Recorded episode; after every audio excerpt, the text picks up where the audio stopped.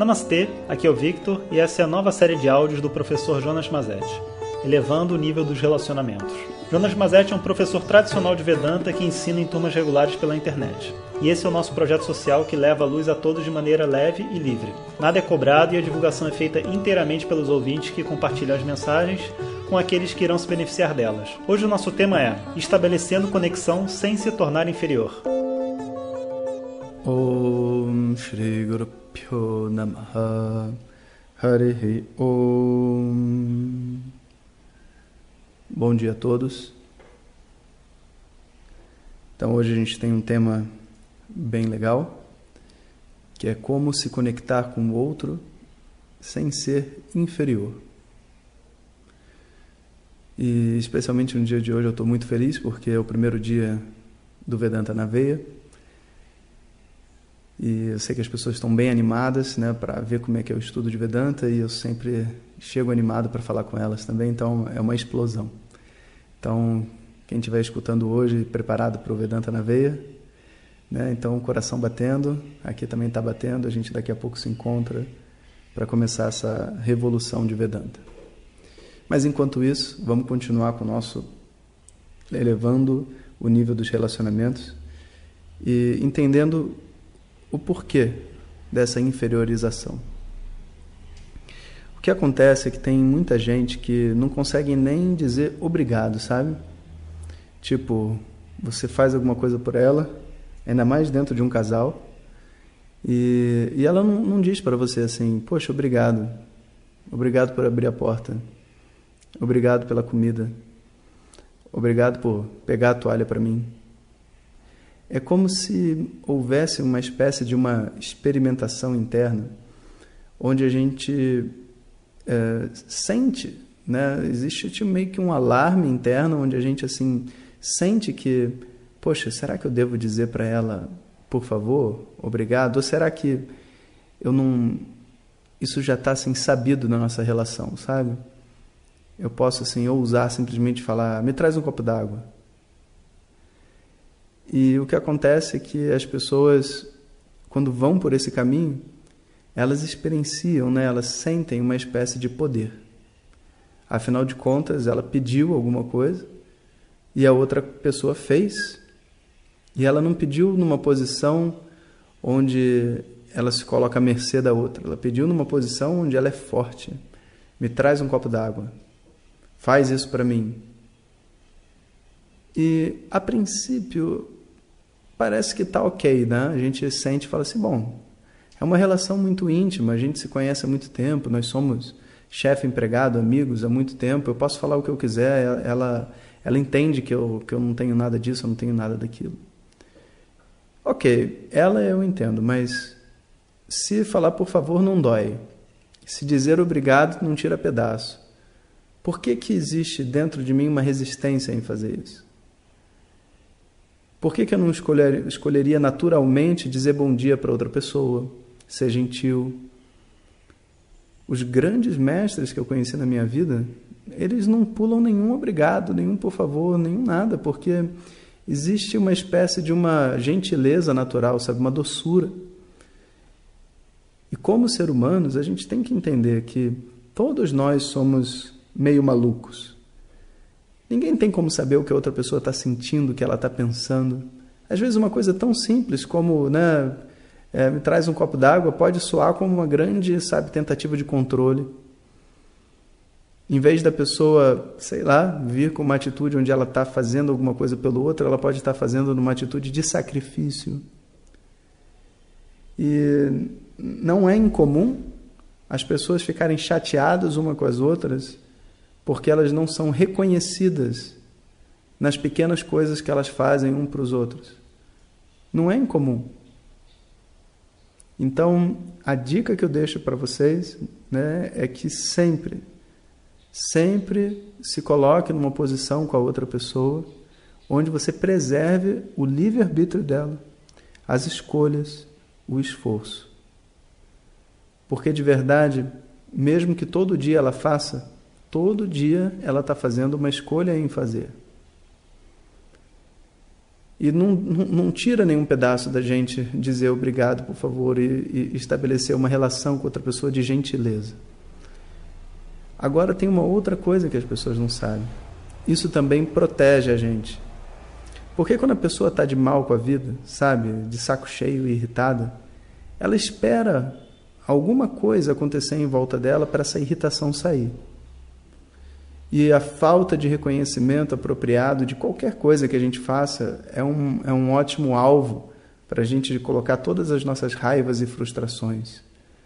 Então, por exemplo, é, o marido pode reclamar com a mulher que ele não aguenta mais acordar junto com ela de manhã.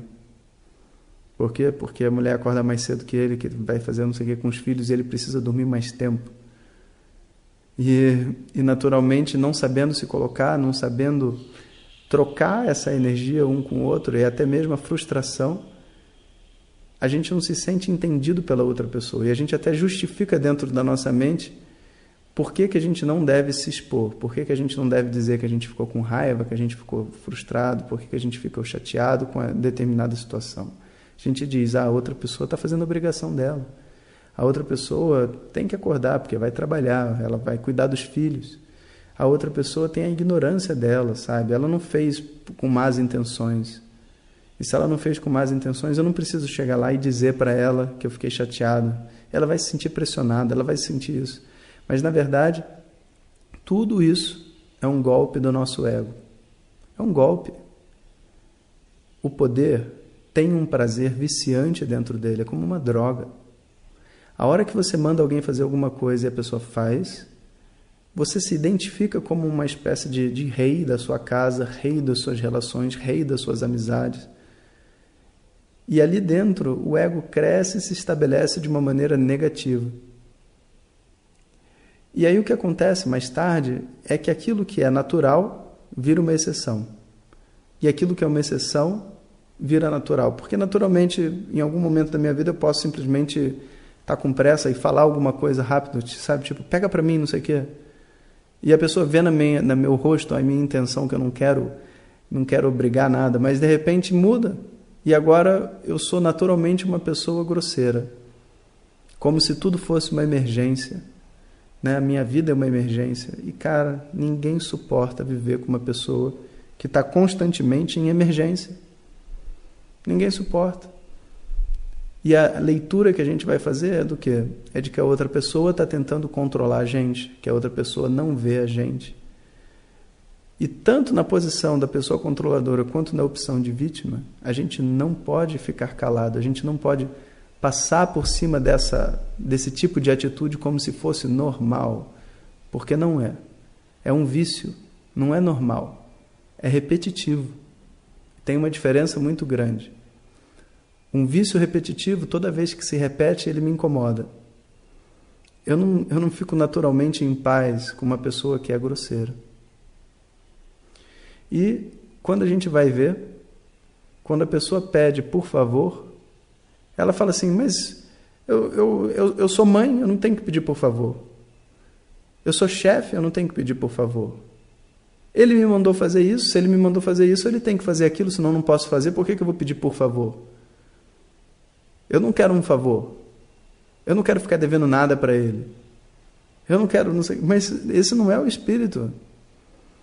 Na verdade, nós estamos sim nas mãos uns dos outros. A gente não tem como viver de uma maneira realmente independente. E a gente depende até para limpar a nossa casa, quando tem uma pessoa que, uma diarista que vai fazer o trabalho, a gente vai pedir por favor, por quê? Porque se ela não limpar, ela não quiser limpar, ela não vai limpar. E ela está fazendo um favor, sim. E não é porque é o trabalho, é o meu trabalho, então as pessoas não têm que me pedir por favor.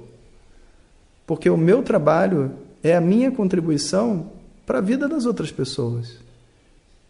É um favor que eu faço. No fundo, nós vivemos tão impregnados com uma mentalidade capitalista e de troca que a gente não consegue perceber que a energia que a gente deveria estar vivendo era de uma contribuição mútua. Eu faço aquilo que eu tenho para oferecer para os outros e as pessoas oferecem aquilo que elas têm a oferecer para mim. Não é uma troca, é uma vida em harmonia. A árvore, quando dá a maçã, ela não está fazendo uma troca com a natureza, para a natureza dar o oxigênio, o gás carbônico para ela, que seja. Não é uma troca. O espírito de troca é um espírito que separa as pessoas. E não sendo uma troca, tudo merece por favor e obrigado. Mesmo que seja um pouquinho da atenção, sabe, que a pessoa dá para escutar um problema que a gente tem, a gente vai pedir por favor e a gente vai agradecer também. E a gente não se torna me menor por perceber que as outras pessoas não estão sob nosso controle, por perceber que a gente depende delas.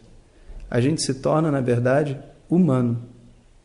Então, essa história de ser inferior porque a gente tem que pedir ou porque a gente tem que agradecer, vem, na verdade, de uma fantasia de que a gente é muito independente. E de verdade, isso é algo que você vai ter que quebrar sozinho, dentro da sua própria mente. Ou você vai descobrir que você não é um ser independente como de, de, em nenhum dos âmbitos da sua vida. E a partir do momento que você perceber isso, vai gerar dentro de si uma atitude de humildade, uma atitude de reconhecimento dos outros e tudo mais.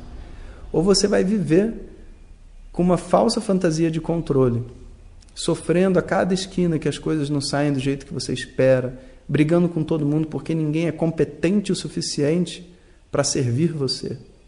Esse mundo não foi feito para servir você. O único incompetente que tem aqui é você, de achar que o mundo está aqui à sua disposição. Não está. Está cada um com seus problemas, vivendo a sua própria história. Quando alguém pode, por um segundo, parar e me trazer um copo d'água, eu agradeço. E se alguém por algum segundo pode parar e contribuir para a minha vida, eu também agradeço. É um novo tipo de visão, é um novo tipo de atitude. A gente não se torna inferior ao pedir ajuda. A gente se torna mais forte.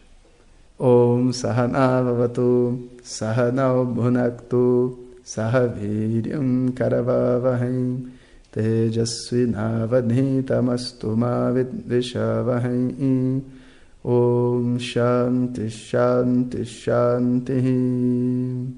Bom dia a todos e até mais tarde. Quem estiver aí comigo ao vivo, tenta chegar assim 15 minutos antes para a gente poder se conectar ali na plataforma. Quem entra pela primeira vez, ver como é que é. E esse Vedanta na veia vai ser tudo de bom. Um abraço a todos. Hariom.